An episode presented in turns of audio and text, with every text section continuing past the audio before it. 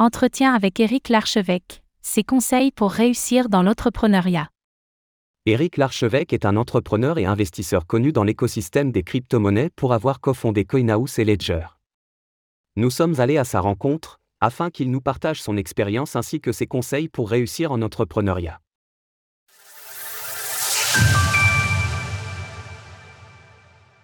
Entretien avec Éric Larchevêque, cofondateur de CoinHouse et Ledger. Éric Larchevêque a rencontré plusieurs succès entrepreneuriaux et est connu dans l'écosystème des crypto-monnaies pour avoir cofondé la maison du Bitcoin, qui deviendra plus tard CoinHouse tout en donnant naissance à Ledger. Nous sommes allés à sa rencontre afin d'en apprendre plus sur son parcours. Peux-tu nous dire quelques mots pour te présenter? J'ai passé mon diplôme d'ingénieur en microélectronique en 1996.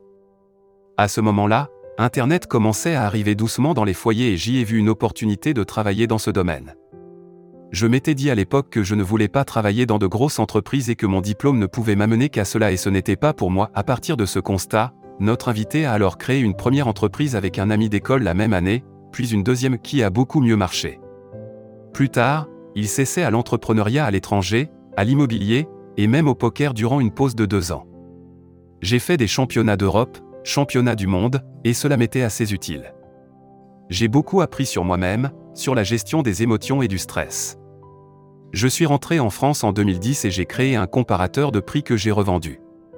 C'est juste après que j'ai découvert le Bitcoin et que cela m'a amené à la création de la maison du Bitcoin, aujourd'hui CoinHouse, note de la rédaction, qui a elle-même amené à la création de Ledger que j'ai dirigé pendant 5 ans en 2019. Éric Larchevêque passera la direction de Ledger à Pascal Gauthier afin de se concentrer sur l'investissement ainsi que le coaching d'entrepreneurs, et commence une carrière médiatique grâce à l'émission Qui veut être mon associé sur M6. Le business plan? On verra bien. À plusieurs reprises, tu as dit que lorsque tu as cofondé la maison du Bitcoin avec Thomas France, le business plan était On verra bien, peux-tu nous en dire plus?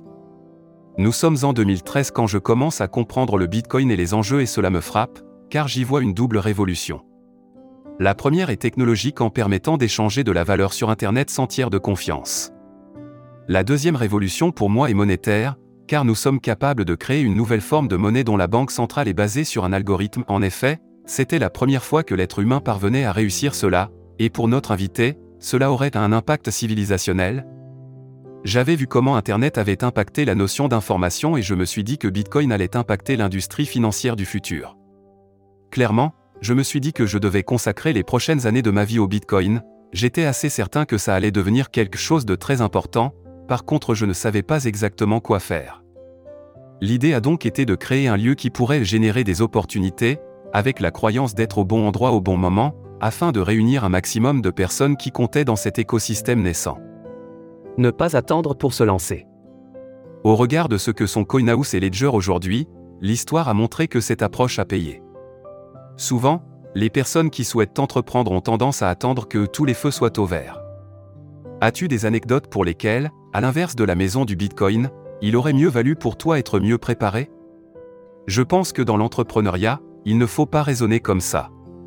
Si l'on attend que les feux soient au vert, on ne va jamais se lancer, réfléchir c'est renoncer.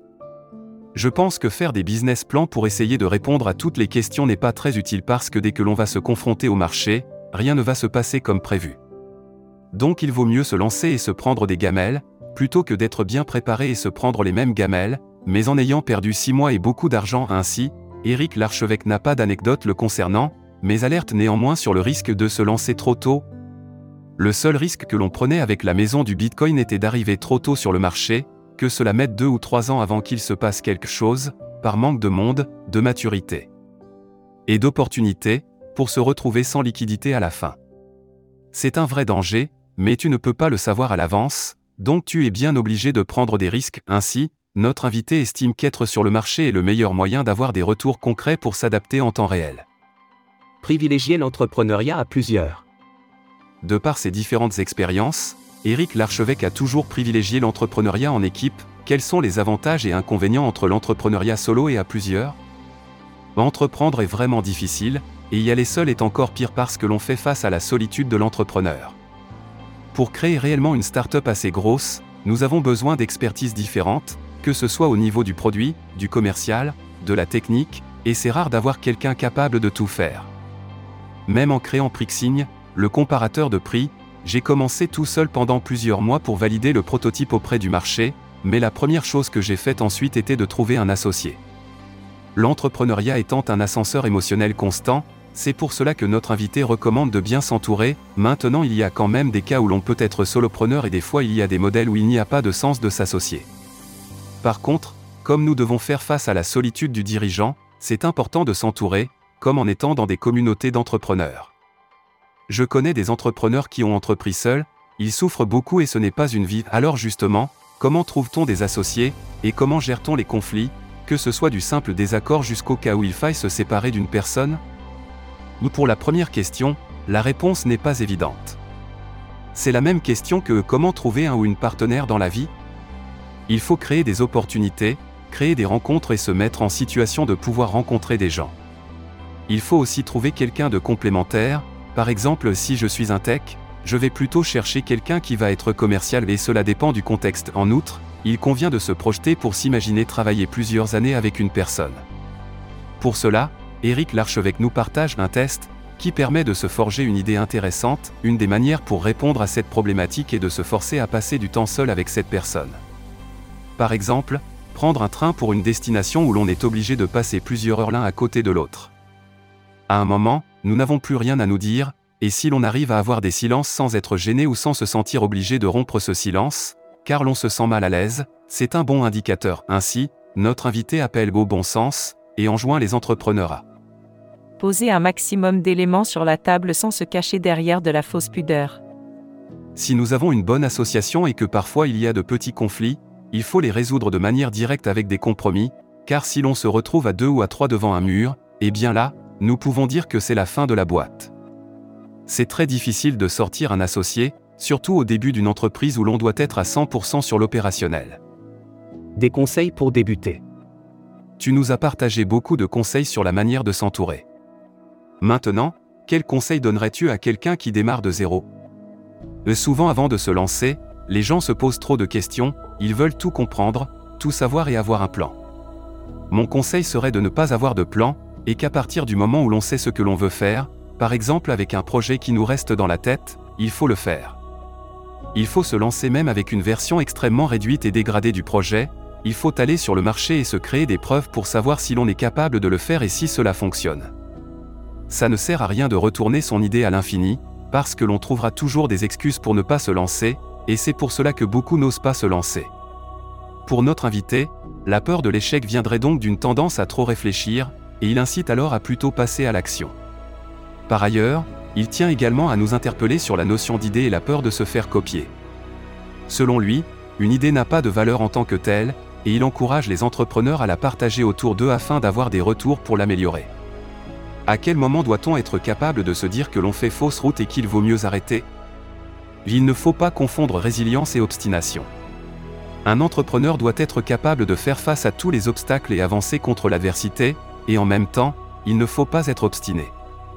Concrètement, cela veut dire qu'il faut écouter, être capable de regarder les signaux faibles et de les comprendre. Pour cela, Éric Larchevêque reprend cette célèbre parabole du mineur, qui s'arrête de creuser à un mètre du filon d'or alors qu'il suffisait de continuer un peu.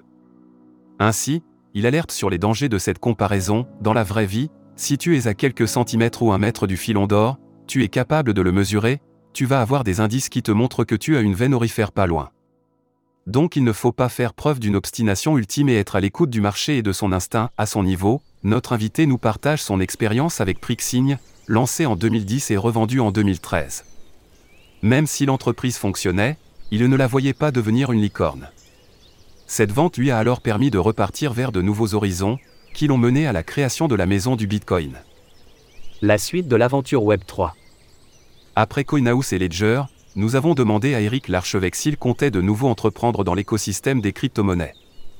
Quelles sont tes autres initiatives dans l'univers Web 3 Je pense notamment à Blast, peux-tu nous en dire plus?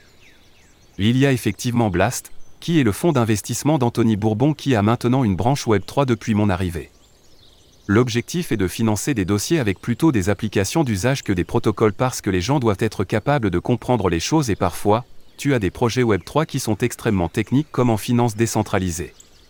cela peut être trop compliqué à présenter et ne marcherait pas, mais par contre des applications Web 3 orientées grand public ou B2B sont plutôt ce que l'on va regarder pour Blast. De plus, notre invité revient sur l'école de développeurs AlgoSup, qu'il a cofondée, pour laquelle la blockchain et le Web 3 ont une existence, sans que cela en soit le cœur principal. C'est aussi le cas de Bay Village by Canada, un incubateur de start-up basé à Vierzon, développé en collaboration avec le Crédit Agricole Centre-Loire au sein duquel des projets Web3 se font accompagner. C'est plutôt via une approche investissement et coaching. Je n'ai pas de nouvelles start-up dans le Web3, car je ne veux pas créer quelque chose d'opérationnel, mais évidemment que je reste proche de ce domaine parce que c'est quelque chose qui continue de m'intéresser. Retrouvez toutes les actualités crypto sur le site cryptost.fr.